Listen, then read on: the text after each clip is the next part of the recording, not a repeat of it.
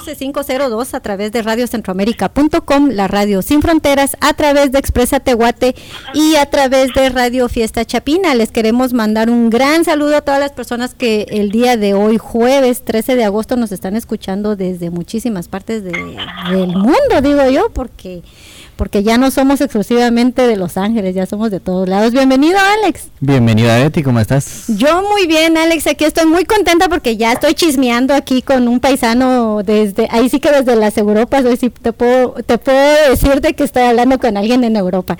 Así que buenos días en Europa. Eh, les queremos comentar que tenemos vía telefónica a una gran personalidad de Guatemala eh, que que yo sé que hay muchas personas ahí ya conectadas que ya nos están mandando preguntas, ya, ya quieren que empecemos a, a bombardearlo con las preguntas. Así que mándenos sus preguntas a través de vía Facebook, Twitter, en las páginas de la radio. Eh, nosotros encantados de la vida le pasamos todas las preguntas a Giacomo Bonafina, que es a quien tenemos directamente desde, desde Barcelona. Así que Giacomo, bienvenido a tu programa Voces 502. Eh, muchas gracias, buenas noches, eh, gracias por la invitación, por el honor de estar con ustedes y bueno, tomarme en cuenta para poder pues contarles un poco qué es lo que estamos haciendo y, y compartir con ustedes también, ¿verdad? Eh, y saludos a toda la gente que está conectada, que eh, quiere saber un poco sobre lo que está pasando en la música en Guatemala, en el cine, no sé, lo que estemos conversando, ¿no? Así es, así es. Ya como primeramente muchísimas gracias por madrugar, por por desvelarte por nosotros, porque sé que estás en Barcelona. ¿Qué horas son ahí? A las 4 de la mañana, si no estoy mal. Son las 4 y 20 de la mañana, pero como oscurece tarde aquí, entonces se acuesta uno tarde así que no me he dormido. Ah, ok, pues muchísimas gracias por no dormirte y esperarnos para poder tener una, una plática contigo, así que queremos saber mucho de ti. Yo en lo personal, pues yo nosotros solo vamos a pasar las preguntas acá de, de, todos tus fans que ya están ahí conectados desde Guatemala y aquí en Los Ángeles también. A ver, contanos un poco, eh, ¿quién es y dónde nace ya como Bonafina? Bueno, yo soy guatemalteco, nací en la ciudad, eh, y desde pequeñito me gustó la música y sobre todo la parte como de la ingeniería y me casé muy joven eh, y muy rápido en mi vida tuve que averiguar qué era lo que iba a hacer porque pues no te queda otra, ¿no? Y, y, tuve la suerte de, poder soñar y eh, empezar en cosas que después se realizaron y por momentos pasaron un poco mis expectativas, ¿verdad? Porque empezamos en una época donde no había nada. De hecho, me di a la tarea de buscar grupos eh, porque no había nada. Literalmente ir a, bares, a lugares, a mandar gente a ver si había grupos de música, porque no estaba pasando nada. y Pero hoy a Guatemala desarrollada de esa forma en el, en el lado cultural es realmente hermoso.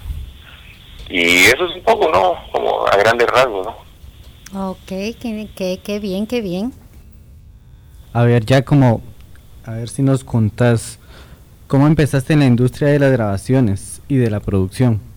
Mira, hay dos razones fundamentales. Una es mi, mi, necesidad como laboral, ¿verdad? o sea, que tienes que encontrar un oficio en el que vos querrás trabajar y a mí siempre me, la música me gustó y me gustaba ir a grabar mis casetas con mi tío que tenía un equipo y siempre tenía buena música.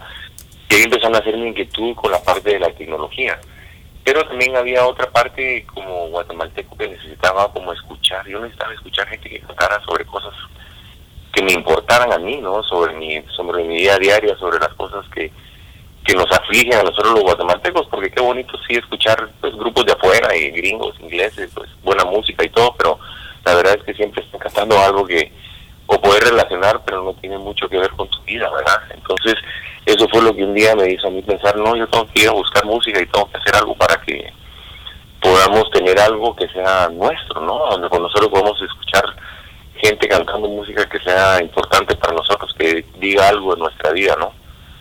Entonces, como que de esas, como que de esas dos inquietudes fue que surgió Primera Generación. Ok, eh, sé que grabaste a muchas bandas de rock en Guatemala. ¿Nos puedes contar esa experiencia que realmente sos un ícono eh, dentro del rock de, esta música guatemalteca? Pues fíjate que hay cuestiones del azar, hay, hay, hay cuestiones de sueños y de ímpetu y de, y de trabajo, ¿no? Y ahí pues eh, juega mucho en la, en la suerte, en azar, la, porque puedes encontrar a tu músico te puedes encontrar a otro, ¿no? Y eh, en principio, pues eh, yo tuve la oportunidad de entablar una amistad con Lenín Fernández eh, mucho antes de poner el estudio, porque me pasé casi año y medio buscando el dinero para, para poner mi estudio, que finalmente mi papá me lo facilitó y, y, la casa donde estuvo el estudio muchos años era el ensayo, la casa de ensayo de Luz Nahualia. Y a raíz de la, de la amistad con Lenín, porque se inició cuando yo le, le, dije sobre mi inquietud, le dije, mira, quiero poner un estudio, quiero grabar bandas, y que me dijo, wow, eso es algo que yo siempre he tenido las ganas de hacer, lo que pasa es que no ha habido gente con estudios y la infraestructura que tenga esa gana, ¿no?, de hacerla. Y yo pues conozco varias bandas, y pues empezamos grabando, el primer proyecto que grabamos fue 50 al Norte, que fue un grupo costarricense, ¿no?, que era realmente lo único que, que había en esa época en Centroamérica. Eh, eh, era un grupo que venía de, otro grupo que se llamaba Modelo para Armar, que era había sido muy famoso, y Bernal, que era su guitarrista, y eh, como el segundo compositor, hizo la banda 50 al Norte, y fue la primera banda que produjo primera generación, llegaron a Guatemala, pero eh, eh, cuando salió el disco la banda se deshizo, o sea, el disco no había salido y ellos ya se habían peleado, ¿no? Entonces para mí fue una experiencia como agridulce, ¿no? Hermosa, porque hicimos un disco muy lindo, que de hecho va un tema dentro de lo que vamos a platicar más adelante, de los lanzamientos. Y pues eh, eso tampoco me desanimó, sí me hizo como ver las cosas un poco más, eh, menos soñadoras, ¿no? Entonces, el segundo proyecto que hicimos fue de Henrik B, tampoco era guatemalteco, era un danés, eh, casado con una indígena guatemalteca que vivía en Guatemala y hacía música New Age, ¿no? Lo que estaba de moda en esa época, un poco de New Age y el techno que empezaba entonces con él produje dos discos, uno que se llama Misna y The 12 Hour. Y en ese proceso estaba, en esos días, estaba cuando em, yo había conocido a Giovanni de Bohemia Suburbana en un en una como un convivio navideño de artistas que había habido en 1992, años, fue como en el 91, 92. Y Giovanni llegó con una guitarra ahí y yo estaba grabando como gente probando el estudio. Le dije, mira, llegate al estudio, estoy grabando. Tal vez grabamos unos temas tuyos y los mandamos. Y me dijo, sí, sí, se llevó la tarjeta y se desapareció. Y como a los seis meses llegó y me dijo, mira, ya no vine porque pues decidí formar la banda y te, quiero presentar. Aquí está Juan Carlos, está el Texas y está aquí, y, Pepe, vamos. Se llama Bohemia Suburbana y pensará que podemos grabar. Y digo, sí, sí, sí, entrémosle. Y entonces así nació yo, pues un poco ¿cómo te puedo decir? Pues ya había tenido un par de experiencias así como que invertís dinero y tiempo y pues al final la gente no lo aprecia, ¿no? Y te quedas con un montón de discos y todo, entonces como que me lo tomé de piano con ellos y terminamos de grabar el, disco y les digo, bueno, pues consigan el dinero para hacer los cassettes, ah, porque yo más no voy a poner, pasaron como seis meses, y llamé a Giovanni y le digo, Giovanni, ¿qué onda? No, es que no, ni mis papás me quieren dar dinero, ni mis tíos, que no sé qué, así, va, venite, hacete la portada, venite, hagamos el cassette ya hagamos el cassette yo quería ver con y lo hicimos y en, tres días vendimos 200 cassettes, una cosa así, una cosa. Ellos mismos salieron como morrales, como morrales a la calle, en las calles se lo vendían a, la gente que caminaba, o sea, fue una cosa muy artesanal, muy hermosa, que de repente nos, nos explotó en la cara, ¿no? O sea, los conciertos de Bohemia, la bodegita de 30 personas, se convirtieron en los bohemiazos, a los bohemiones, creo que decíamos, que eran conciertos de 300, 500 personas al, año de eso, pues al año y medio, ¿no? Y después, pues hicimos el concierto de libertad de expresión, que sí fue como un pivote en el movimiento, ¿no? Fue el momento en el que se hizo un gran concierto, llegó mucha gente a ver música nacional, todos tocando música original. Eh, e, era un concierto que fue eh, promocionado por Prensa Libre, por todo su departamento de gente ahí que trabajaba con ellos. Y entonces eh, fue la primera vez como que tuvimos un, no sé, una marca grande detrás de nosotros, ¿no? Y se hizo el disco que pues, hoy por hoy es un disco de colección y que estoy reeditando justamente con todo el catálogo y que próximamente va a estar en vinilo. Okay. Así que un poco eso, ¿verdad? Y pues empezaron a llegar los de grupos, y pues a Radio Viejo, La Tona, Viernes Verde, Viernes Verde. Trabajé poco con ellos, una canción justamente nada más que viene incluida en este disco, que, del cual las platicábamos. Y no, ahí empezaron, el de llegó Extinción y muchas bandas, ¿no? La verdad que en este disco que voy a lanzar ahora, que que es un recopilado de primera generación, van 16 temas de 16 bandas distintas, ¿no? Que trabajamos. Con primera generación grabaste no solo a bandas guatemaltecas, sino también salvadoreñas como Adrenalina. Aparte de Adrenalina, ¿seguiste grabando con más gente, digamos, de Centroamérica o, no sé, México?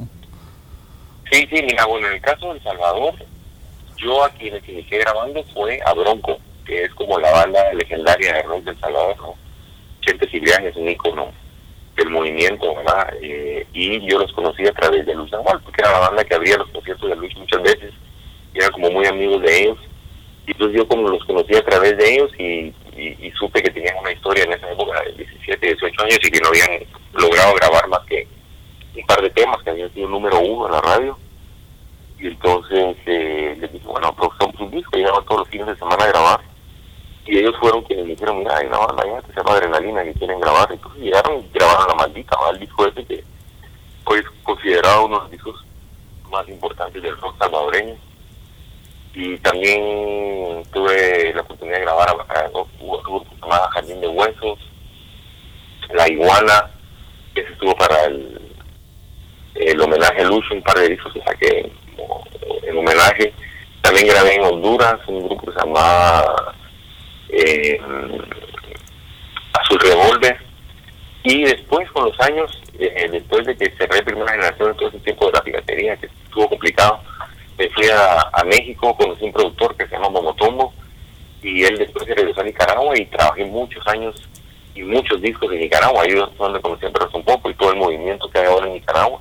Así es de que pues he tenido la oportunidad de trabajar un poco en cada país, vamos, conocer nuestra, nuestra tierra ahora.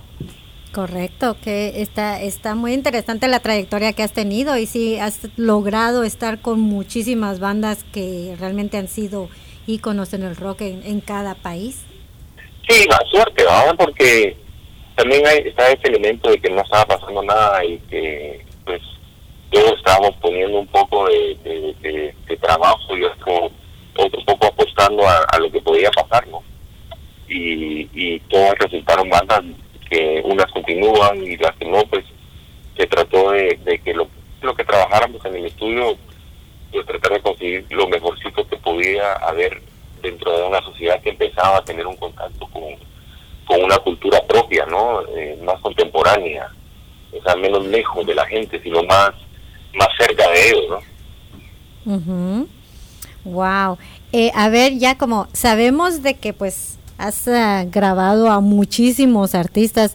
Eh, hay muchas personas que, quiero que las sorprendamos con tu trabajo, así como en las grabaciones que hiciste, de tu música, de cuál cree, cuál nos puedes recomendar para que Alex la ponga y, ponerla a sonar, porque hay unas canciones que te, te he de decir, las van a escuchar muchas personas en cualquier país que estén y van a decir, wow, no sabíamos que esa la había grabado aquel. Eh, pues mira, el disco que les envié es este disco que vamos a hacer, este doble vinilo, eh, primera generación, eh, como, eh, como parte de este relanzamiento, vamos a hacer los discos en 45 revoluciones en alta fidelidad.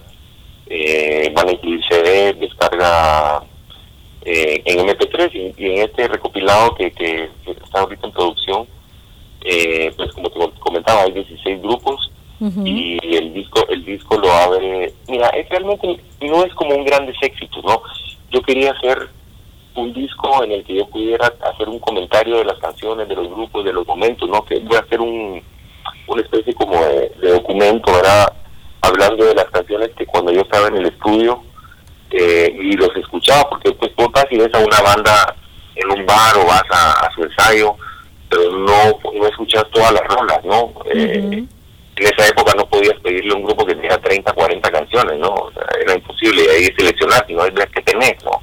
Correcto. Entonces de repente llegabas al estudio y oías un tema que decías, ok, qué buen tema, qué buen tema. Este me, este me hace pensar que no me confundí. Y que muchas veces no era el tema que pegó en la radio, digamos, ¿no?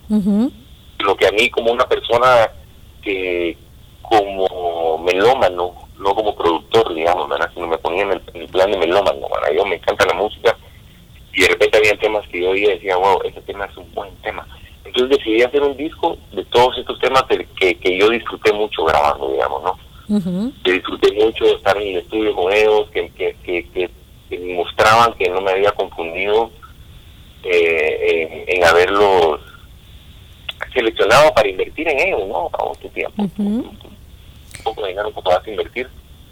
Y entonces este disco pretende ser un poco eso, ¿no? Y, y, y, entonces, eh, pues no sé, podemos escuchar, el, disco lo abre un, tema de, adrenalina, es una banda del Salvador que se llama La Bacha. Okay.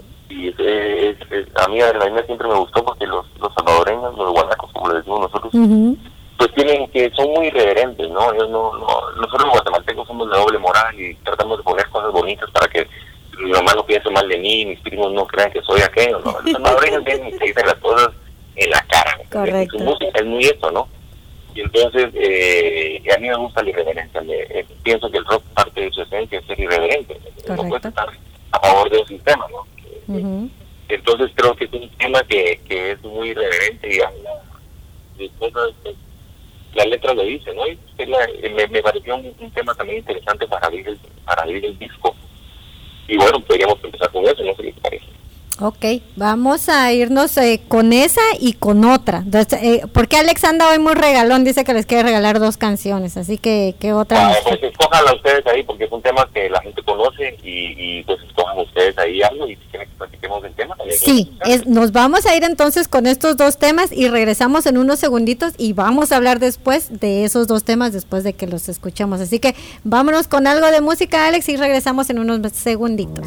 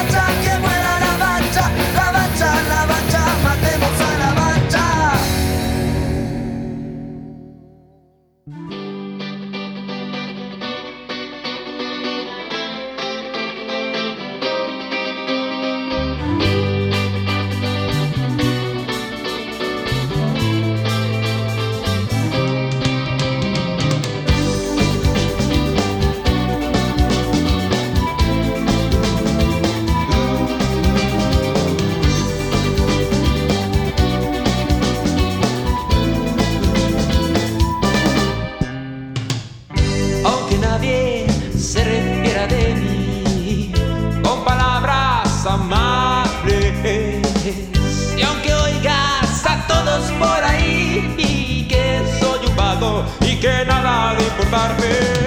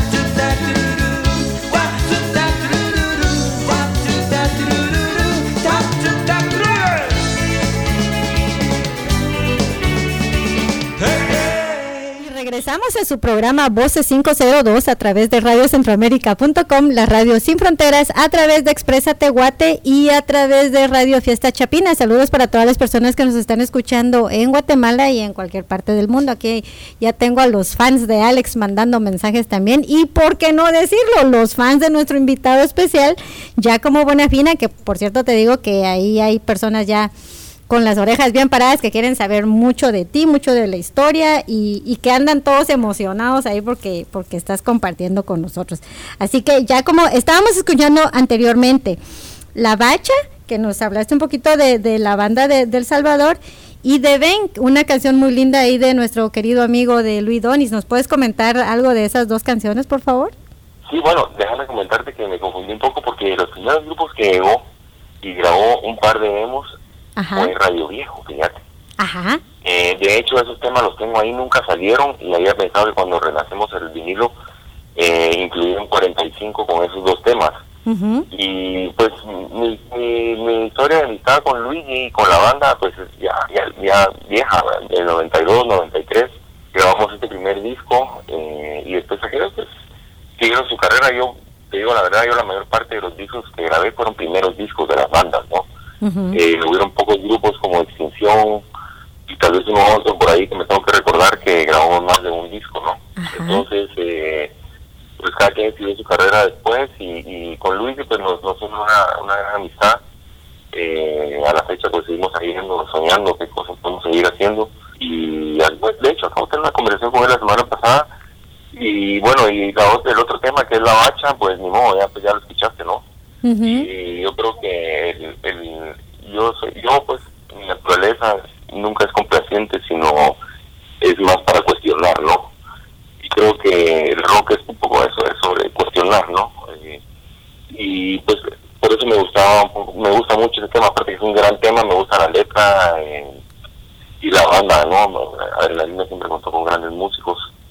Y bueno, son un par de buenos temas que me gustan mucho y que te digo que los discos me costó un poco seleccionar qué temas iba a poner, pero pero al final estoy contento con esos 16 temas de este disco, porque también vamos a lanzar el de Libertad de Expresión, doble vinilo, y el, el, disco de Ramaje de una marimba imaginaria, del maestro Joaquín Orellana, que es un disco, es un doble disco también, en 45 revoluciones. Una parte es eh, eh, con su quinteto Pentaforum, interpretando música guatemalteca, y el otro es con la marimba, eh, bajo la dirección de Lester Godínez. Y el cuarto lado es, eh, se llama, es un tema que se llama Ramajes de una marimba imaginaria, que es donde él me pues, presenta sus sutiles sonoros, ¿no? Es un disco muy hermoso. Eh, sí que ahorita son tres lanzamientos este y el, y el doble vinilo que te comentaba sobre como los grandes éxitos de primera, ¿no? Es un poco lo que viene ahorita de primera generación de aquí a fin de año, digamos, ¿no? Ok. Y ahorita estoy produciendo dos grupos, uno que se llama Batún Cero, que tocan varios estilos de música más orientados al rock eh, en idioma mam. Es muy interesante el trabajo, eh, eh, bajo la dirección de Ángel eh, Rojas, eh, que es un gran músico y es un productor también, ingeniero, compañero. Y también estamos produciendo bajo la dirección de, bajo la producción de David Ganarias al cuarteto Asquem, eh, un grupo de mus- músicos virtuosos de jazz.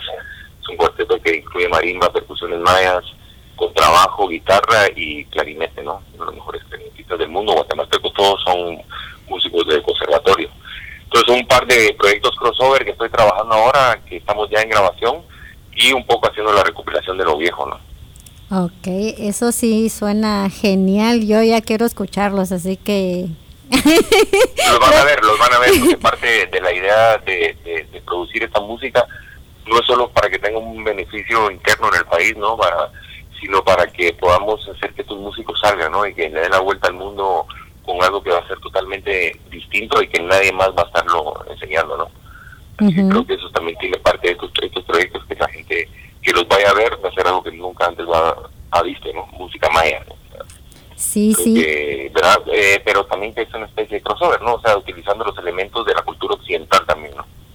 Ah, bueno, me, parece muy muy interesante eso, algo muy bonito que sí me imagino em, todos lo vamos a disfrutar porque sí en Guatemala últimamente hemos visto mucho es, esto que, que acabas de mencionar, hay muchos grupos em, en diferentes eh, idiomas em, eh, mayas que también están cantando y unas voces preciosas, música preciosa que, ha estado sonando y eso me gusta mucho porque pues también anteriormente casi no se veía.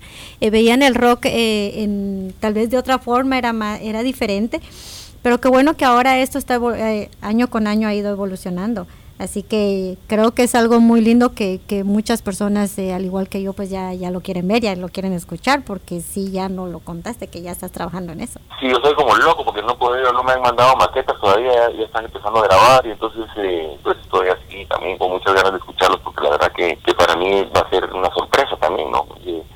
Eh, eh, todo este movimiento eh, salió a raíz de, de la caída del movimiento de los 90, ¿no? A partir de los 2000 sale Sobrevivencia y otra serie de grupos que van creando este movimiento, ¿no? De, de- de- de grupos indígenas eh, haciendo un poco de folclore con rock, con, con ciertos elementos anglosajones, ¿no? Y entonces eh, creo que, que, que va a ser algo que, pues, era lo que hablábamos con Ángel hoy, ¿no? Que, que nuestro sueño es poder producir unas dos, tres, cuatro bandas de aquí al otro año que sean, parece que tiene otro grupo que solo es de, de mujeres, ¿no? Que todas son KNL, son de, de, conservatorio, ¿no? Ya no son músicos improvisados.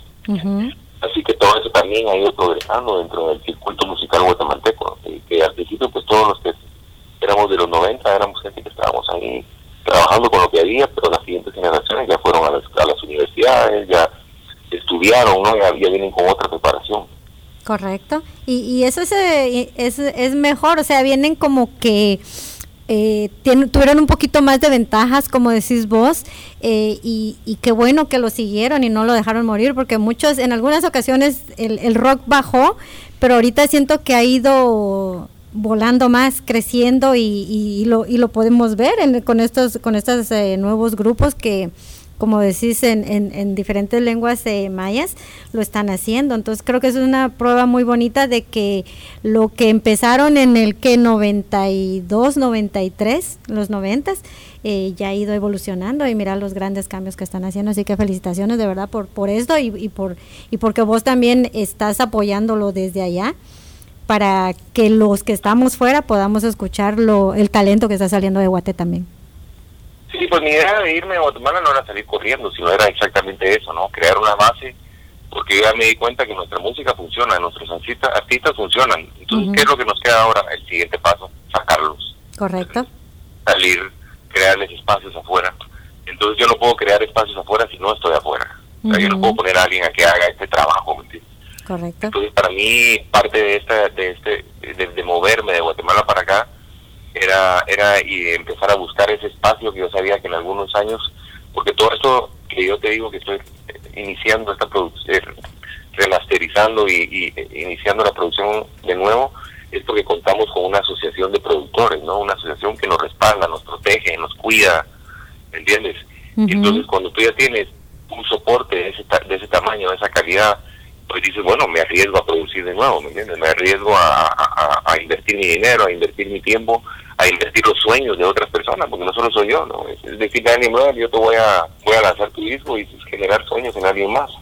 Entonces, eh, eh, eh, eso todo se, se ve respaldado ahorita por una asociación que se llama Quinto, de la cual yo soy presidente, y que está, eh, nosotros representamos los catálogos de las tres grandes, que son Sony, eh, Warner y Universal, que son el 90% del catálogo del mundo, y también eh, representamos a las, a, a las disqueras nacionales asociadas, digamos, ¿no?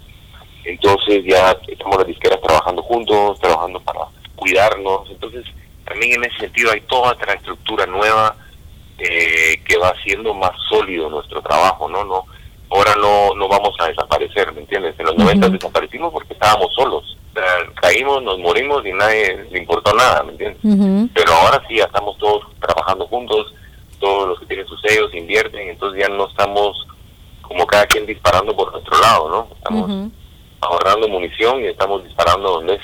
Entonces, y con ya con un respaldo, ¿no? Tanto jurídico como económico. Así que bueno, se- según yo se avecinan buenos tiempos a todo nivel, ¿no? Eh, tanto, tanto para los productores como para los intérpretes, eh, eh, que hace que pues nos, nos aventemos a producir. Esa es la cosa. ¿no? Ok. A ver, tengo una duda. Comentaste de que pues hace una semana, una dos semanas hablaste con Luigi. Eh, me imagino que así ha seguido esa relación con más bandas eh, guatemaltecas y bandas más eh, con las que grabaste también este disco de primera generación. Sí, mira, ahorita voy a reiniciar un poco ese contacto, ¿no? A pesar de que cada quien está por su lado y, y han hecho sus carreras, pero como yo soy dueño de estas placas, pues lo que me interesaría mucho es poder trabajar ese relanzamiento, ¿no? Con ellos. Con Bohemia hablé del lanzamiento del vinilo de Sombras en el Jardín.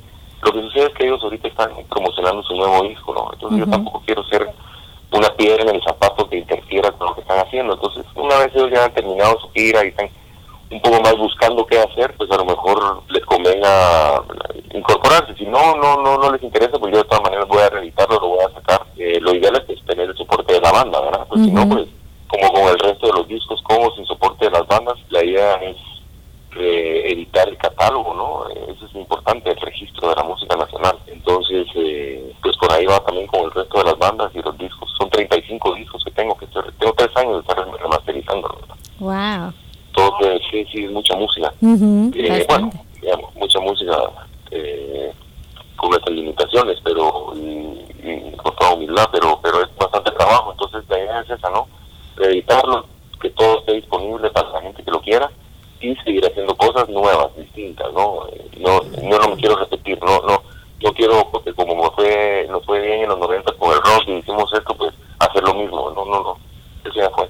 ¿no? Y, y lo que pueda hacer de ahí que para, pues que bueno, bienvenido, si es bueno, eh, pero pero la idea es eh, irlo- eh, buscar otros caminos y, y también tengo la idea de empezar a hacer recopilados. Yo hice varios recopilatorios como fragmentos de conciencia, alivio, presión, y funcionaban bien porque tenía la oportunidad. Por eso hice este recopilado también, Ujú. y quiero hacerlo con bandas nuevas.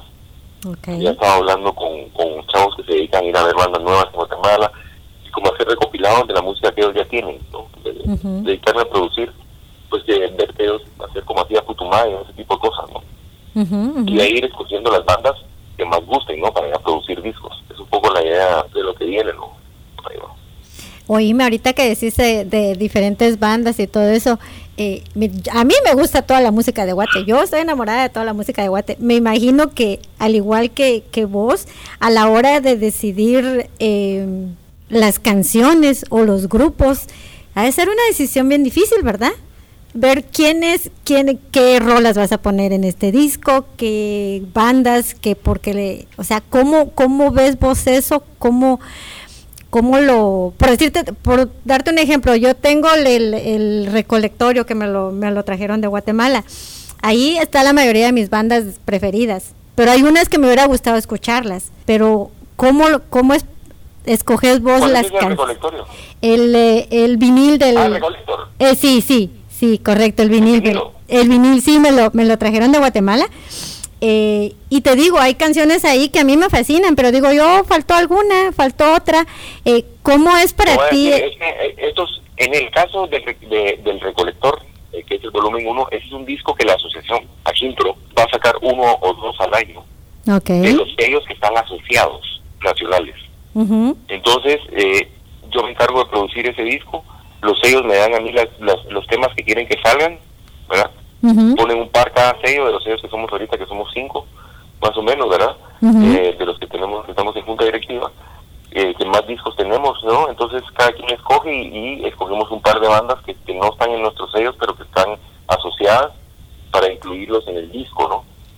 Entonces, eh, pues en, en ese disco, como lo ves, es bastante ecléctico, ¿no? Hay desde arreglos del maestro Dieter Leno, que, eh, ¿verdad? Eh, música clásica, hay tap, hay eh, reggae, hay alternativo, Ujú. está mano mono, que es pesado. Entonces era un poco, eso nos sirve uno para regalar ese disco a, a nuestros clientes, a quienes pagan, a quienes pagan las licencias de los establecimientos por utilizar nuestra música. Entonces es un regalo y un reconocimiento, a hacerlos partícipes. Decirles, ustedes no solo pagan una licencia, ustedes están participando en el registro de la música nacional, ¿no? O sea, por eso ustedes nos, es importante la labor que hacen de pagar su licencia, ¿no? Porque no, no podemos permitir que nos pase lo que nos pasó hace 500 años que nos quemaron toda la información. ¿no? Entonces, parte de eso es proteger nuestro registro. Cuando hay, cuando tú tienes ese está en tu casa, tú sos, estás protegiendo el registro. ¿ya? Hay miles de registros, sí, pero este tú lo estás protegiendo, ¿no? Entonces, entre más gente tiene ese registro, más podemos proteger nuestro nuestro nuestro acervo cultural, ¿no? correcto. parte de, de- parte del trabajo de quienes nos dedicamos a registrar. ¿no? Ok, wow, que ya ahora ya, ya sé que tenemos ahora un tesoro con Alex aquí en, en- con ese con ese disco. Exacto, ya estamos preparando el próximo para diciembre Ah, o enero del otro año, ¿no? Que será el 2. Y Me- entonces lo que hacemos también ahora le vamos a meter CD y esos los CDs se los regalamos a los establecimientos para que Ah. también los establecimientos pongan música nacional, no solo internacional, ¿no? Así es una es. manera también de presionar. eh, a veces damos descuento, por lo general damos descuento si ponen música nacional, ¿no? La licencia te cuesta X, pero si pones música nacional te descuento, ¿no? Mm, Entonces eh, ujú. ponen dentro de los establecimientos para que empezar a apoyar, a, a presionar para que nos escuchen, porque tú no puedes saber si algo te gusta si no lo has escuchado más de 10 veces, porque una canción una vez, o sea, la música exige repetición, ¿no? Así No es. es como una película que tú la ves una vez ya no la vuelves a ver y si te gusta mucho la ves tres, cuatro veces. Pero Ujú. la canción, ¿cuántas veces has escuchado tu canción favorita en tu vida? Bueno, Uh. no puedes ni recordarte. Eh, no, no, no, ni, siquiera has puesto el número. Entonces, eso es lo que tiene la música, porque por eso es la, la, la, la reina de todas las yo. Es la que propone las modas, todo el mundo está esperando que hace la música Así es, entonces ya- eh, en estos días. Ajá, ajá, así es, ¿no? Y está bien eso que decís. Ahora creo que ya muchas personas me entienden. Los jueves yo programo la música en la, en la radio, te comento.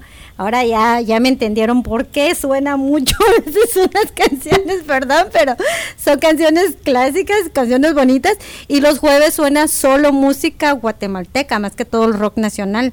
Y sí hemos tenido, te- tenemos desde los primeros discos también, como decías vos, de Bohemia, hasta lo último que ha salido.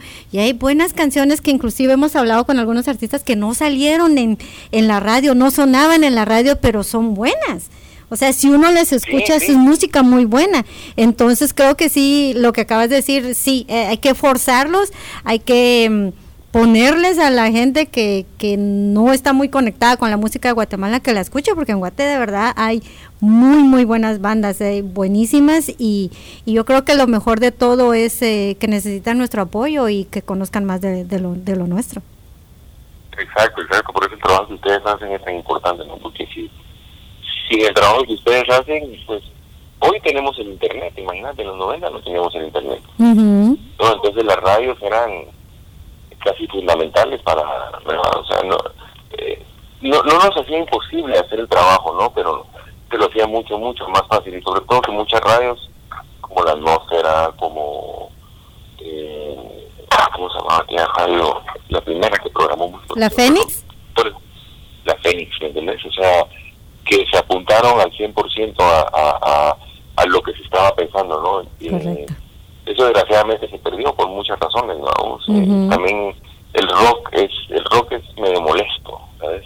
Los rockeros somos molestos porque no siempre estamos cuestionando y, y, y entonces pues ahí están viendo cómo te cortan, cómo no te programan y, y más, porque no es lo mismo ir un rockero gringo, ¿me entiendes? Que anda hablando de problemas y no, la gente no pero cuando decís cosas de Guatemala ya es otra cosa, ¿no?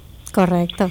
Entonces, eh, pues ahorita al menos tenemos todos eh, estos medios, digamos, digitales, porque en realidad la radio, pues no, no, ahorita en estos días no, no es algo con lo que yo, digamos, pienso y cuento, ah, bueno, la radio, ni siquiera pienso en la radio. ¿no? Ujú. Exacto. Eh, Y está bueno y está bien que esto que esto esté llegando también y que existan las emisoras eh, online. Así que Alex, aquí tiene aquí me quiere quitar el me, me quiere quitar el teléfono porque ya de- tiene preguntas. Así que ahorita te pre- pregunta Alex. Aquí Betty no me deja hablar. Es que me emocioné. Mira, ya como eh, con primera generación grabaste solo bandas rockeras o también algún otro género. Mira, hice varias bandas pues, pero fíjate que muchas de esas no, no hice, no reproduje muchos. Hice algunos, algunos cassettes de obras de teatro, cosas que trabajé con Luis Tuchán. Era No sé, El Mundo, que era música de Paulo Alvarado. Hicimos lo del maestro de Ana. Hice un disco que, bueno, lo puedes ver en mi página de YouTube, que es un disco que grabé en vivo de la Marimba de Bellas Artes, que en realidad es el único documento bien grabado en vivo de una marimba, es increíble. Eh, porque el resto pues son grabaciones de estudios con un video. Entonces no había, yo había estado trabajando mucho con la Marimba de Bellas Artes porque trabajé en el estudio de IDECA, entonces aparte de producir los discos de primera generación, producía para IDECA, entonces me pasaban eh, toda la marimba, ¿no? Y ahí fui conociendo ese ámbito y a los maestros y, y pues cuando la marimba de Artes es muy selecta, ¿no? El trabajo que ellos hacen de, investigación, de ejecución, la técnica, bueno, en fin, todo, pues yo les pregunté, no tienen un video, ¿no? Y hoy tienen conciertos, sí, bueno, eso fue en el 2002. Eh, Grabémoslo y conseguí el equipo y conseguí las cámaras y, en fin, hicimos y eso lo pueden ver ahí en el que tiene muy buena circulación en la página de YouTube. También, eh, bueno, sí es un poco, digamos, eh, con primera generación fue más rockerón, digamos, ¿verdad?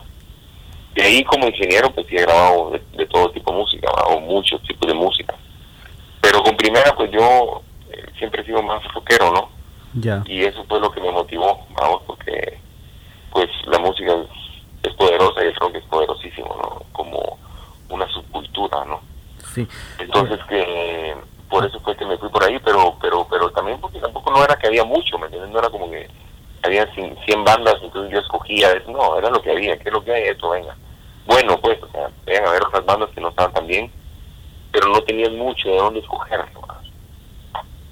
Y son, Ahora las- ya hay, por eso son las bandas que ahora ya están consagradas. Exacto, exacto. Vamos, ¿te parece si vamos con otro corte musical, otras dos rolas? nos las presentas Dale, buenísimo. y de ahí hablamos sobre Dideca. Sí, genial, genial, dale, coge los temas ahí vos. Ok, vamos a ir con Bohemia Suburbana.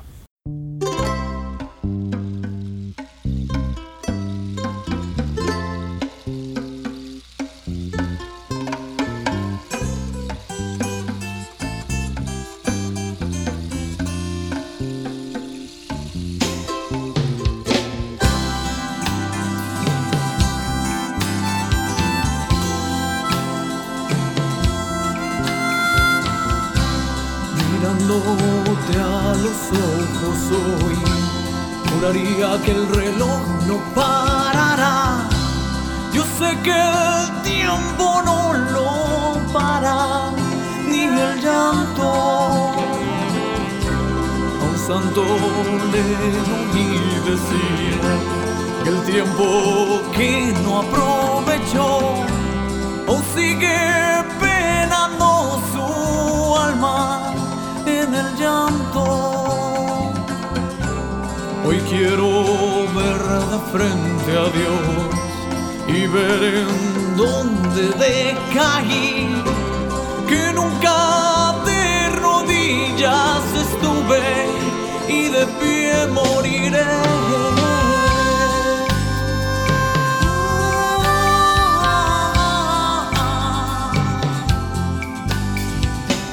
Revoloteamos en reloj, revoloteamos y no podemos vivir. Revoloteamos en reloj, revoloteamos y queremos respirar, respirar. que no detenga el tiempo, la pasión solo por vivir y que esa lucha por lo justo llegue al cielo. Ahora busquen la verdad, dioses de piedra morirán y que ese trago amargo que escupes en tu cara no caiga. Recuerda cuando eras niño, nadie los iba a callar. Hoy no doblegues ese canto,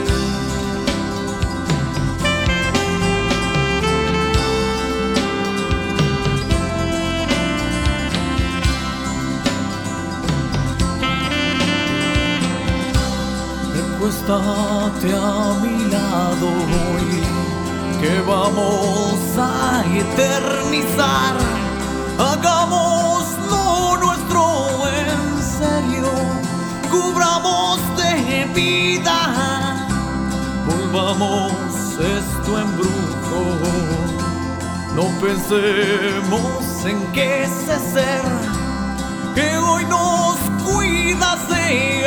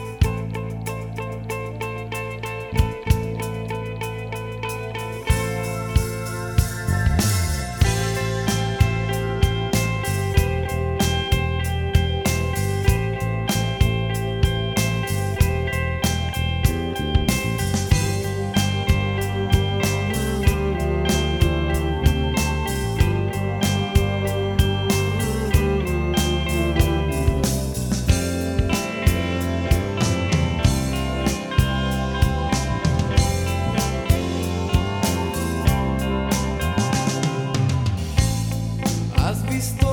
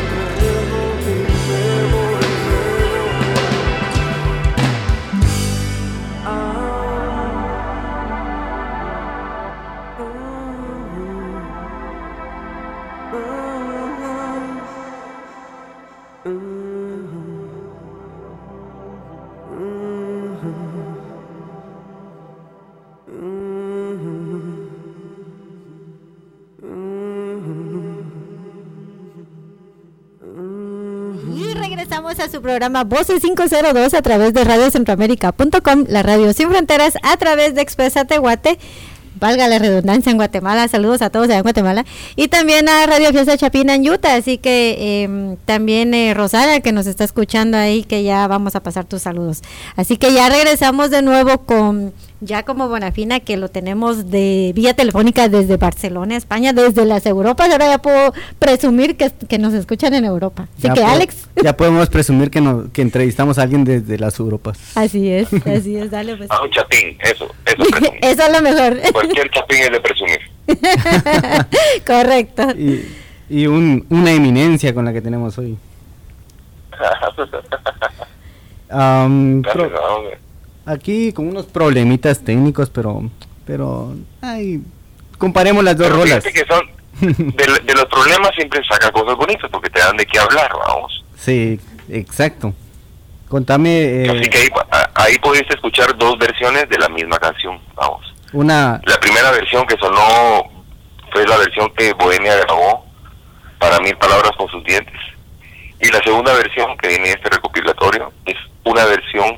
Mira, la, la historia con Bohemia es medio agridulce, ¿me entiendes? Más hermosa que otra cosa, pero... Eh, aquellos cuando, pues, sabes cómo es la gente, ¿va? cuando nadie cree en vos y de repente todo el mundo cree en vos, son dos momentos muy distintos de tu vida, vamos. exacto. Entonces cuando aquellos empezaron a tener éxito, pues todo el mundo se les empezó a pegar, vamos.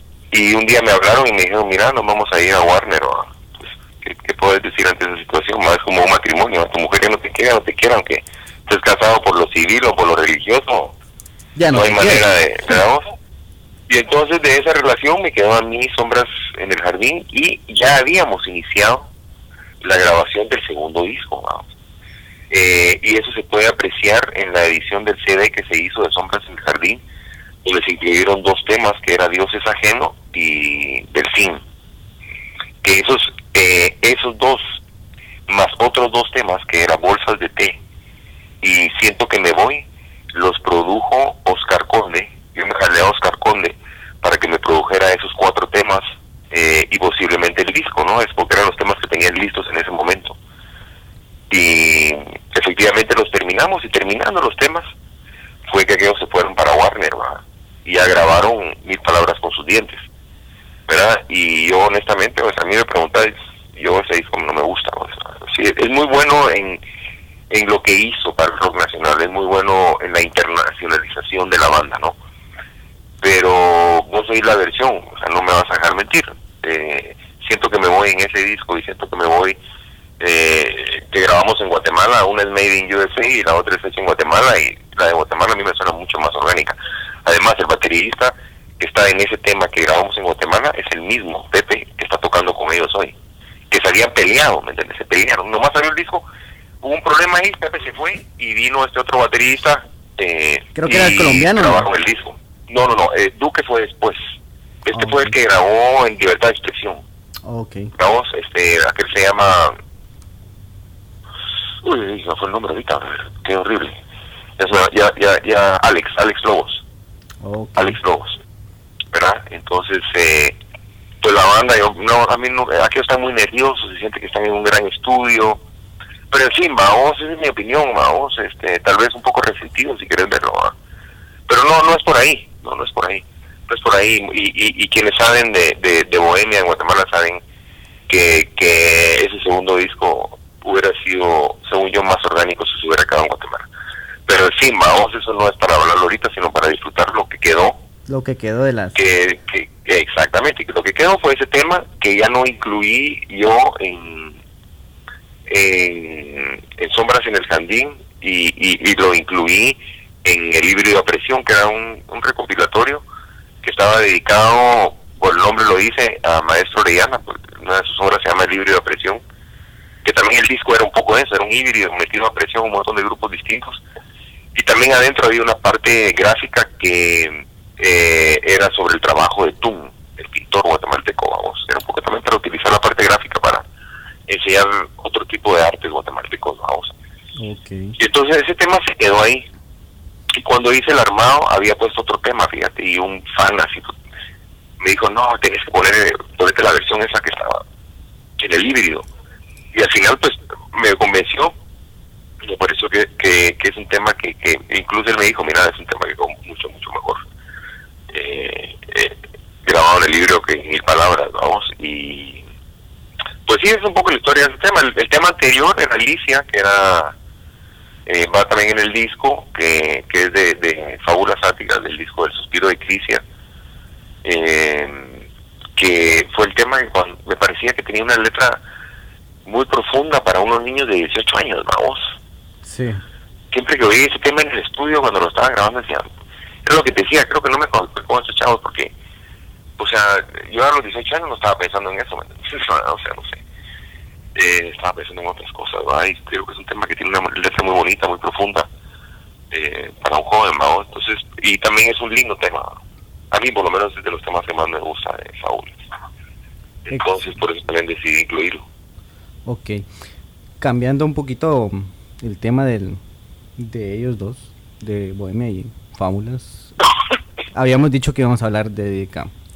Contanos cómo llegaste a Dideca, cómo se formó Dideca y qué te dejó Dideca, qué bandas pudiste conocer. Ahí trabajaste con, aparte de muchas otras bandas de rock, trabajaste con, con otros géneros. ¿Qué nos puedes contar de eso? Fíjate con mi, mi relación con Dideca fue cuando yo cuando yo empecé a ver que todo se venía para abajo, vamos. Yo siempre he tenido mucho sexto sentido, vamos.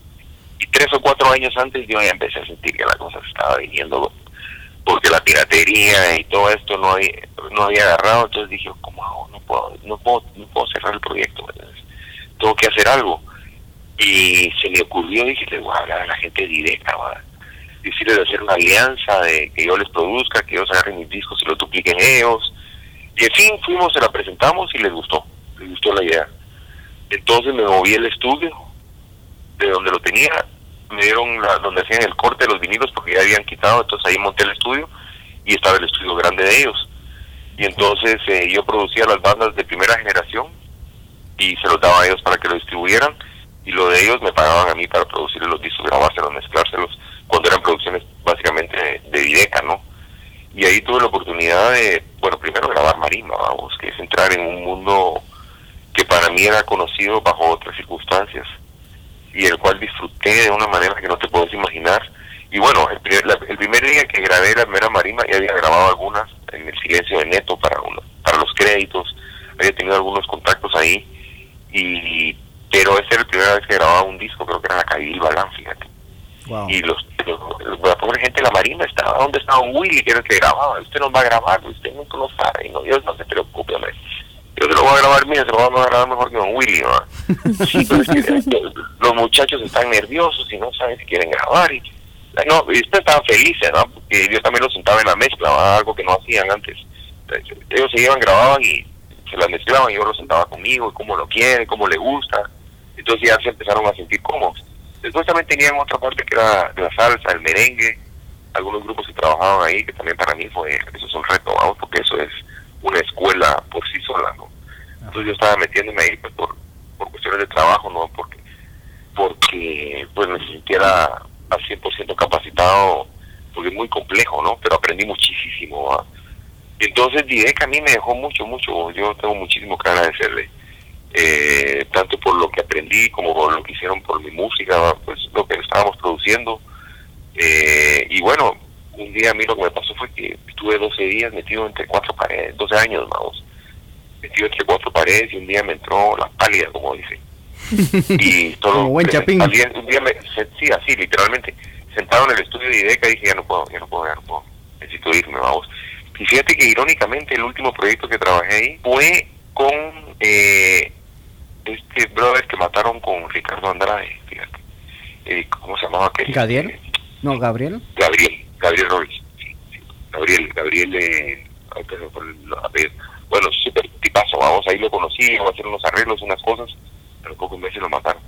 Entonces todo eso a mí me afectó mucho, lo de Ricardo, porque era era una cosa muy directa, yo sí lo vi muy directo, fue las circunstancias en las que se dio todo, eh, fue muy extraño, vamos, o sea, como siempre te sacan una historia por un lado, pero cuando vos empiezas a indagar y a preguntar, las cosas no, no fueron tan así, vamos. Entonces fue así como necesito, necesito salir de esto, ¿no? Esto, eh, muy cansado, a dos años de interés trabajando 18 horas al día, vamos. Yo llegaba a mi casa y miraba a mis hijos más grandes, vamos. Entonces, eh, tuve esa crisis ¿va? existencial personal y fue cuando salió la película Donde acaban los caminos, porque yo paralelamente estuve trabajando en teatro muchos años. Entonces siempre me gustó el charito, vamos. Y tuve la oportunidad, vamos, tuve el privilegio y la oportunidad de trabajar con Cristo Chan muchos años. El, probablemente el director más importante de teatro de Guatemala. Y justo hubo una crisis de ambas cosas. Luis dejó de hacer teatro, eh, la cuestión de la piratería, y me llamó Willy Ramírez y me dijo, mira, el maestro Monteporte Toledo quiere hacer una película de un libro de él que se llama Donde estaban los caminos. Y yo ya, yo quiero que hagas el personaje, el doctor. me dijo. Lo que Wow. sí vas a tener que hacer un casting porque pues, vamos a hacer todo el procedimiento normal, vamos. Eh, vamos a tener que traer casting, hacer lo que todo el mundo hace, pero casi seguro que te damos el papel, vamos. Y entonces fue cuando yo dije, perfecto, güey, perfecto, porque en el cine yo encontré, en el audio me metí de lleno, porque es mi oficio el sonido, vamos, pues yo quisiera actuar todo el tiempo y sería lindo, pero realmente también la música, el sonido me gusta mucho y, ahí he encontrado un, un nicho que para mí ha sido muy noble, ¿verdad?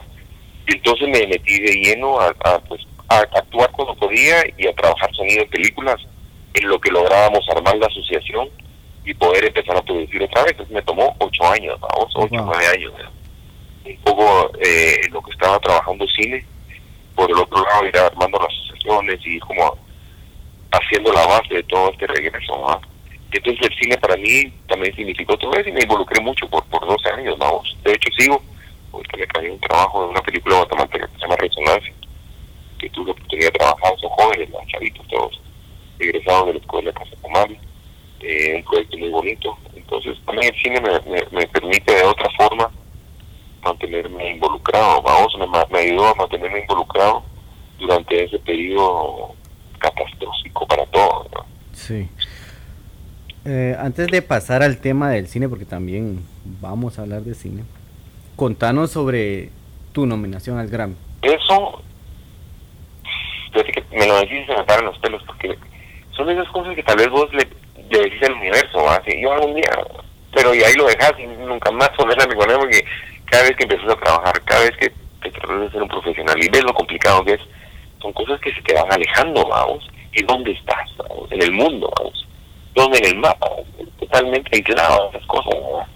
Pero fui un año a México porque después de filmar Donde acaban los caminos, el director, un mexicano, Carlos García Gras, respetado en México, me dijo, mira, me encantó tu trabajo, eh, sería buenísimo que te vengas a México, yo te echo una mano allá. Bueno, la cosa es de que me fui y justo cuando llegué se quedó sin trabajo, vamos. Wow. Y entonces, pues ni modo, vamos, ¿y qué vas a hacer? Vamos a entrar. Y entonces, de sonido, ¿va? me metí al rollo y conocí a Guillermo Nolori, que es un productor nicaragüense que se llama Mogotombo. Nos fuimos muy amigos allá y aquí me dijo, mira, voy a mezclar mi disco, no te puedo pagar, me dijo, pero lo que sí te puedo dar es comida y es un gran chef. Entonces veniste a desayunar, a almorzar y cenás aquí en mi casa, yo te cocino. Y entonces empecé a hacer números y dije, wow, con lo que cocina este brother, me hace unas comidas que te imaginas, iba, iba bien días que me comía panqueques tres días seguidos y no sé, no sé cocinar, vamos. Ajá. Entonces fue, fue perfecto para mí, me alimenté perfecto durante un mes, dos meses. Eh, hice una gran amistad con Guillermo y Guillermo dejó, es que estuvo tocando con muchos grupos, con Julieta Venegas, con OV7, tecladista, con gran pianista. Pero hay un momento que como que después de 12 años de estar allá, decidió regresarse a Nicaragua, a armar su estudio y ponerse a producir. Y me empezó a llamar para mezclarle sus proyectos y yo iba. En una de esas que fui a mezclar el proyecto de Clara Grun, que es una, una gran artista nicaragüensa. En Nicaragua hay grandes, grandes, ¿no?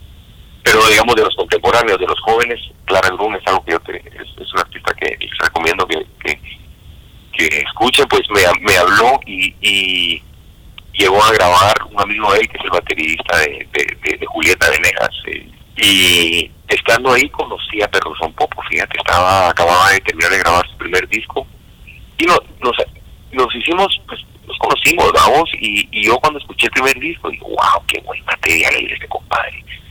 Entonces le hablé y le dije, brother, cuando vayas a volver a hacer algún disco, me encantaría, yo te lo mezclo, ¿verdad? me encantaría, y es más, ni me pagues, compadre, más, Wow. porque tu trabajo, tu trabajo, tu, de verdad, ¿verdad? porque si uno no quiere hacer cosas buenas que uno no le guste, todo está esperando que, porque no te paguen, no las vas a hacer. Yo no, si me gusta algo, me pagas bien lo hago y te lo hago igual de bien si no me pagas porque me gusta, vamos. Así es. Y entonces, bueno, aquel grabó un segundo disco y lo grabó en Costa Rica. Y el tercer disco se lo produjo Guillermo, fíjate vos.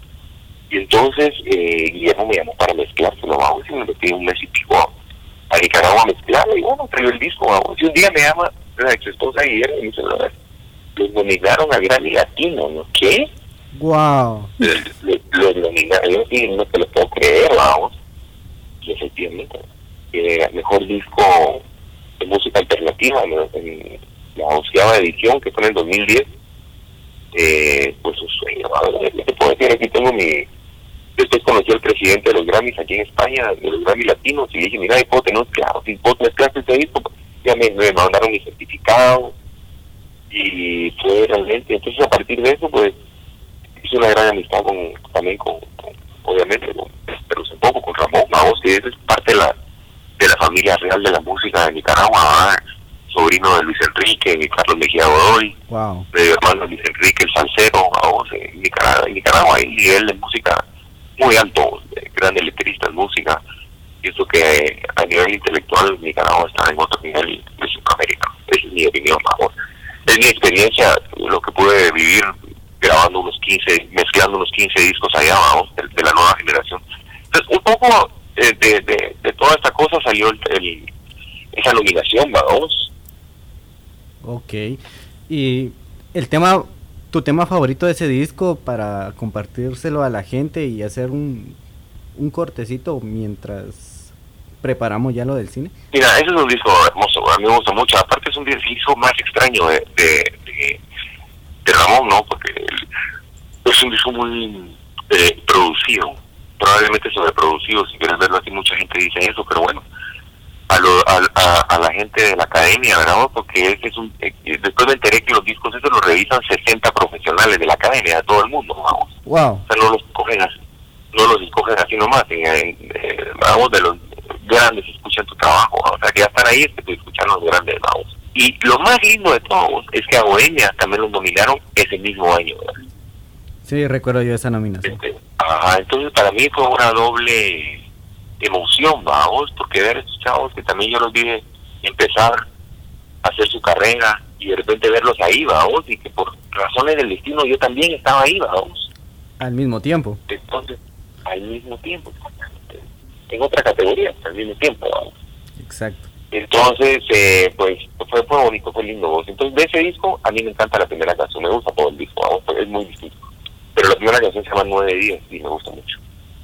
Ok, vamos a ir con esa canción y luego regresamos.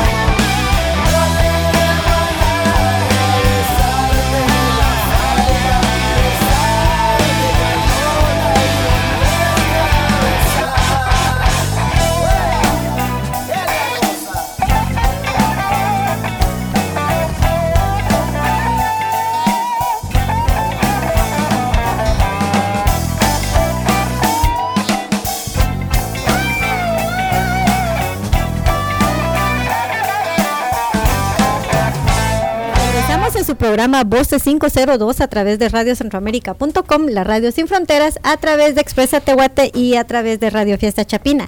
Les quiero comentar que yo ando aquí bien contenta, bien feliz de tener a un invitado de lujo, como dice Alex, una persona que de verdad eh, nos está... mm, eh, a mí en lo personal me está informando muchísimo más de cosas que no sabía de, de- de la música en sí de, de Guatemala y que realmente es algo muy bonito de, No, y déjate de eso. De tener una eminencia, decís vos. De tener una eminencia es alguien que hizo historia en. Guate. Y que no, no solo hizo historia, sino es parte sigue de la es historia. parte de la historia. Es, él es un ícono ya de, de la historia de, de, de- tanto en, en el cine ahorita como, como en la, en la música. Y, y estábamos hablando con Giacomo Bonafina, eh, nos estabas diciendo que, ¿cómo fue que dijiste que te dio la pálida, verdad? Y que necesitabas un cambio y que ya te saliste de las grabaciones y entraste al, al cine. Entonces, Sí. yo tengo una duda en especial, ¿qué es lo que disfrutas trabajar más, con música o como actor? Mira, yo creo que de alguna manera son como muy son muy distintas pero al mismo tiempo son muy parecidas. A mí, digamos, en la parte técnica siempre trabajas a la orden de alguien, ¿me entiendes? Ujú, o el disco de alguien o la película de alguien. eh, en el, en el, eh, cuando hago diseño sonoro tengo mucho más libertad, ¿verdad? O sea, es, si logro hacer un trabajo técnico y logro hacer un trabajo artístico, ¿verdad? Y con la actuación hay dos cosas, ¿verdad? Una es que, bueno, te expones, vamos, te expones como persona, eh, haces mucho trabajo interno, ¿verdad? Eso me gusta mucho y también en el set te cuidan como un rey. Cuando sos cuando soy sonidista soy parte de la perrada, como dicen. ¿no? Entonces, eh, cuando sos actor, pues ahí te cuidan, porque sos ahí entre el director y los actores, pues son los más cuidados. Y en el, en el cine hay mucha disciplina, hay mucha. es como un ejército, ¿me entendés? Vamos, hay rangos, hay. Entonces, eh, también eh, el proceso creativo es distinto, baja- trabajar bajo distintas circunstancias. Eh, no es como el teatro, ¿verdad? Que lineal, sino que trabajas por partes, por pedazos. Tienes que mantener un personaje durante 30 minutos en lo que te están poniendo las luces.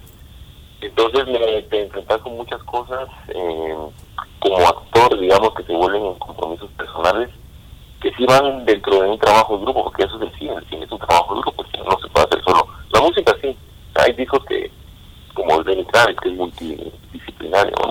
Multi, multiinstrumentista. Pero vamos, pero el cine es muy complicado hacerlo solo, o sea, vos no puedes actuar y, y hacer sonido, es imposible, ¿no? Entonces, eh, también el trabajo de grupo en el cine es fascinante, ¿no? Saber cómo todo se va juntando, cómo vos vas siendo parte de una pequeña cosa muy importante, porque todo es importante, ¿no? Al final. Eh, y entonces a mí la actuación me da ese, e- e- esa oportunidad de poder trabajar artísticamente con limitaciones, pero con libertad personal, ¿no? De, de poder crear algo, ¿no? Eh, a nivel personal. Eh, las dos aportan cosas importantes a mi vida, vamos. Ok, me parece muy interesante eh, eso. Eh, tengo aquí también un, un mensaje que, que ya me están diciendo que lo que, que te lo dé. Ten- tengo aquí una persona que me mandó un mensaje, está aquí en Los Ángeles precisamente, eh, amigo de nosotros, Néstor Álvarez. Eh, dice, hola ya como te saluda Néstor desde Los Ángeles. Eh, un abrazo hasta donde te encontres y felicitarte por todo lo que haces por el arte de Guatemala, hasta en lo político. Pero mi pregunta es también un poco de proposición y es si no te han invitado a algún festival en los de cine independiente aquí en Los Ángeles. Yo estuve colaborando una vez con Cecilia Santamaría por casualidad Ah, por casualidad y pude darme cuenta que podemos traer a las películas aquí, aunque no sean tan profesionales, para pero Ajá. que se promocione el cine nacional. Exacto, buenísimo, buenísimo. Sí, sí, pues mira, este, yo he tenido oportunidad de ir a algunos festivales, ¿no? Depende eh, si te invitan, algunos te invitan, algunos das vos, eh, eh, dependiendo, ¿no? Si la directora te quiere llevar, si tiene un presupuesto, o si hay espacio. A Los Ángeles no he tenido el gusto, ¿no? porque no es la meca del cine, de ir a ningún festival las películas sí han ido, estuvo eh, Cápsulas estuvo en el Festival Latino de Los Ángeles, Ujú. eh, ¿verdad? Entonces, de las películas sí han ido. Yo no he logrado ir a todos, pero trato de ir a, a los que pueda. Ok, bueno, pues eh, ya te dimos ahí los saludos de Néstor y, y pues ojalá en alguna oportunidad Pues sí, igual, pueda- mira, decirle a Néstor hacer. que le mando un abrazote, que gracias por sus saludos, por sus palabras, eh, y que bueno, aún eh, es irremediable no poder amar a Guatemala y sentirte comprometido en algo, o sea, aportar un granito, lo que sea. Correcto, correcto. Y así como decís vos, eh, amamos a nuestro país y de hecho Néstor también ha apoyado mucho el movimiento del rock eh, guatemalteco aquí en Los Ángeles. Es una persona que sí ha, lo hemos visto que ha trabajado duro con, con el rock también. Ahí están los en los eventos. Eh, entonces sí, desde acá con un poquito se, se, va haciendo algo por, por nuestro país, pero creo de que también am, es algo muy difícil el salir de nuestro país, dejarlo todo y emigrar. Eh, me imagino que te pasó lo mismo a vos. Eh, ¿Qué fue lo que te llevó a dejar Guatemala y estar ahora hasta allá en Barcelona? Mira vos, yo soy vamos, soy águila. Yo necesito estarme moviendo y necesito ver las cosas de arriba, las necesito ver de abajo, las necesito ver desde un árbol, vamos. Necesito Ujú. caminar, necesito volar, entonces necesito estarme moviendo. Y entonces yo desde chiquito, desde niño, me gusta estarme yendo de viaje y moviéndome y por eso organicé mi trabajo así, vamos. Ujú. Y, y bueno, hubieron, hubieron razones personales, ¿verdad? Una, que bueno, ya mis hijos crecieron, se fueron, salimos de ese compromiso con...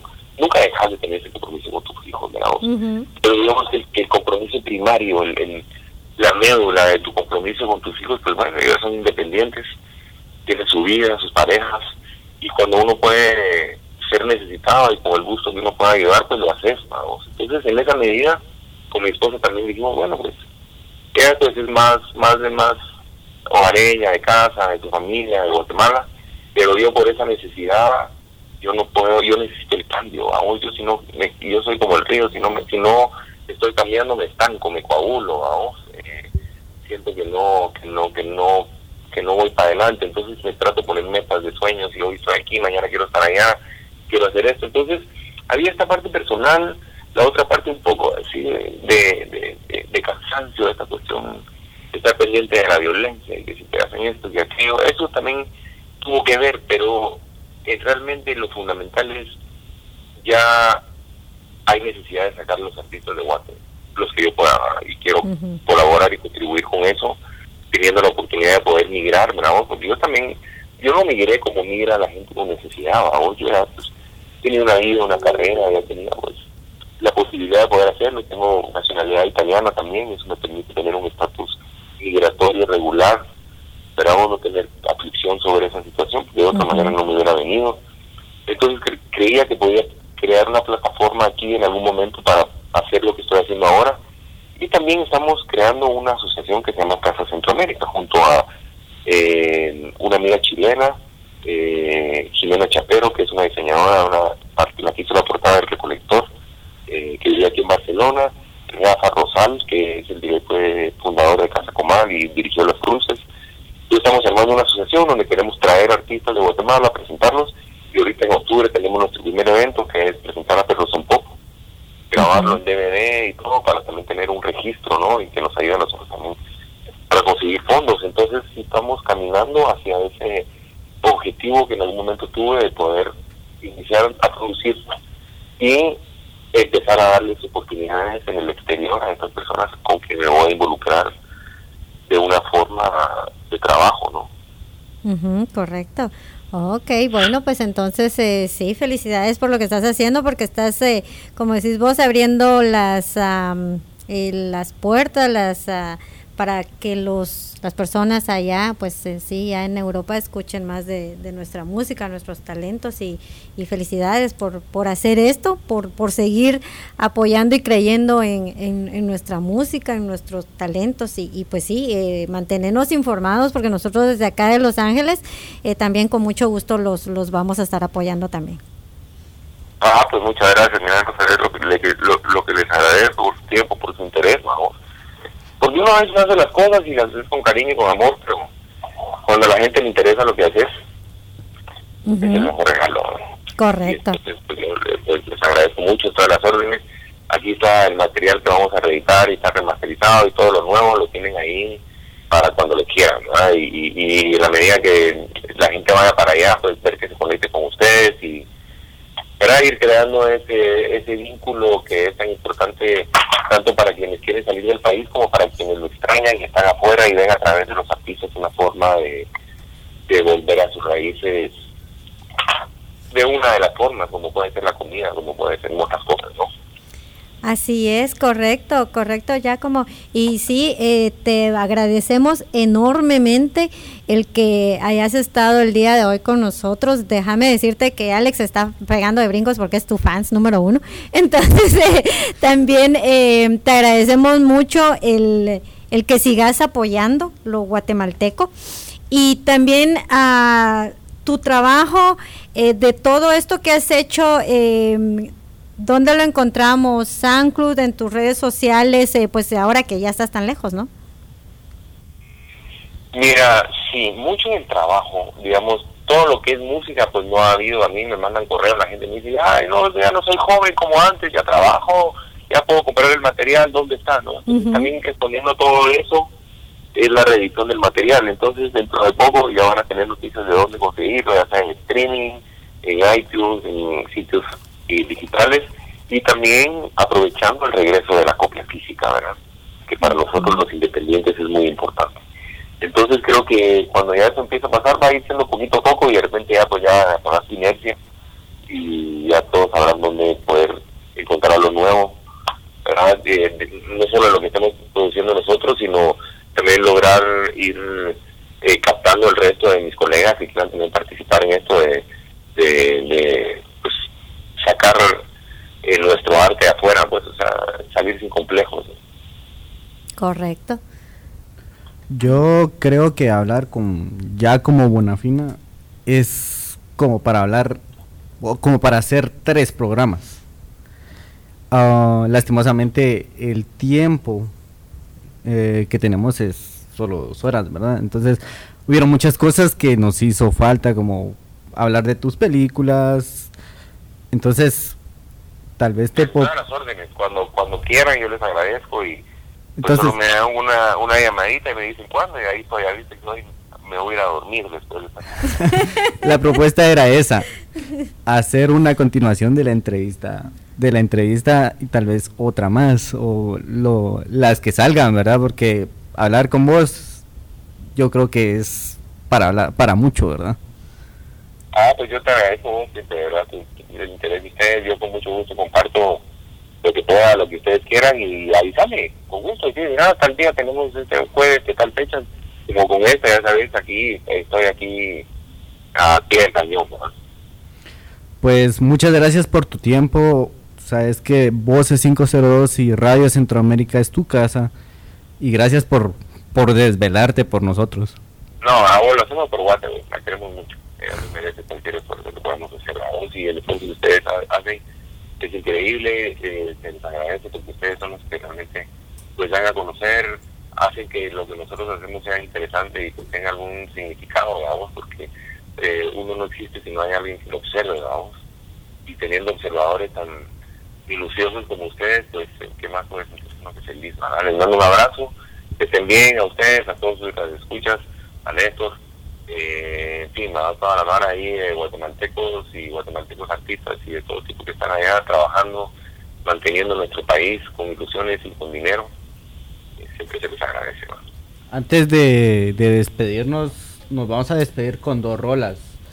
Am, Rabia y Chain de Extinción. ¿Puedes darnos alguna referencia de, de, de esas de esas canciones antes Sí, de...? mira, yo con Viernes Verde tuve, grabé dos veces, ¿verdad? Distribuí el disco de Cenizas Bajo Tus Pies, porque cuando se dio el concierto de Libertad de Expresión, ya los grupos, ya estaban todos los grupos, ya no podía entrar nadie más, y a mí ya me había llegado el cassette de, de Cenizas, y me había gustado.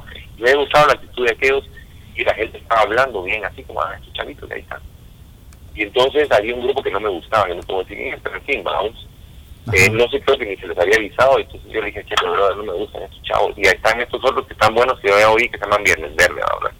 Entonces, como con Chepe, la onda de libertad era que él ponía todo yo ponía las bandas, ¿no? Entonces me dijo, va, que joder, pues me dijo, ya había quedado con Dios, pero va, entrarle, va, vos. Entonces, eh, a raíz de eso, que les fue re bien en el concierto y todo, yo le dije, miren, si quieren les distribuyo el material, ¿va?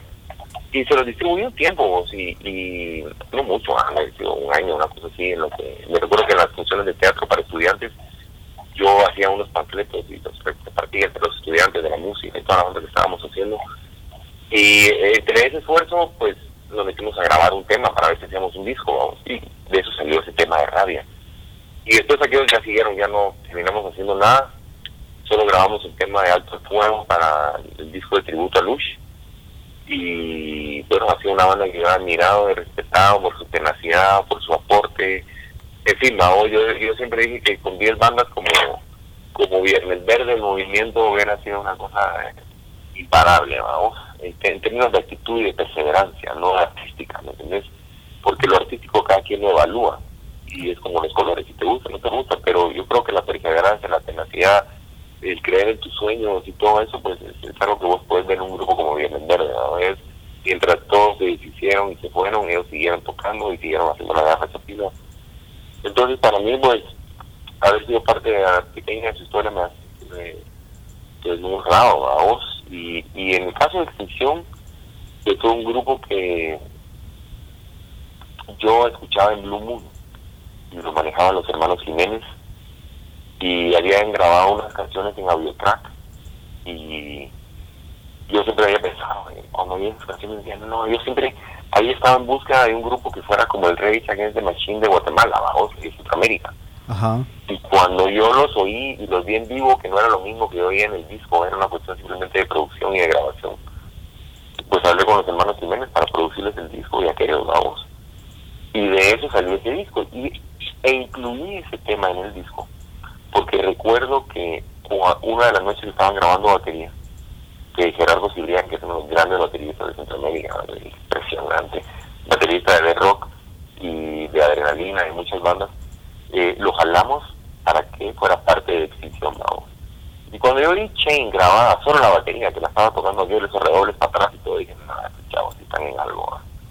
Y fue la, la canción que me hizo sentirme cuando la oí, eso, que son esas canciones que están en ese disco, vamos, que me hicieron sentirme bien, vamos, sí, sí, no, me, no nos hemos confundido, vamos, no, no, no estamos apostando por, por, por el caballo penco, vamos, sino por el caballo galán, ¿va?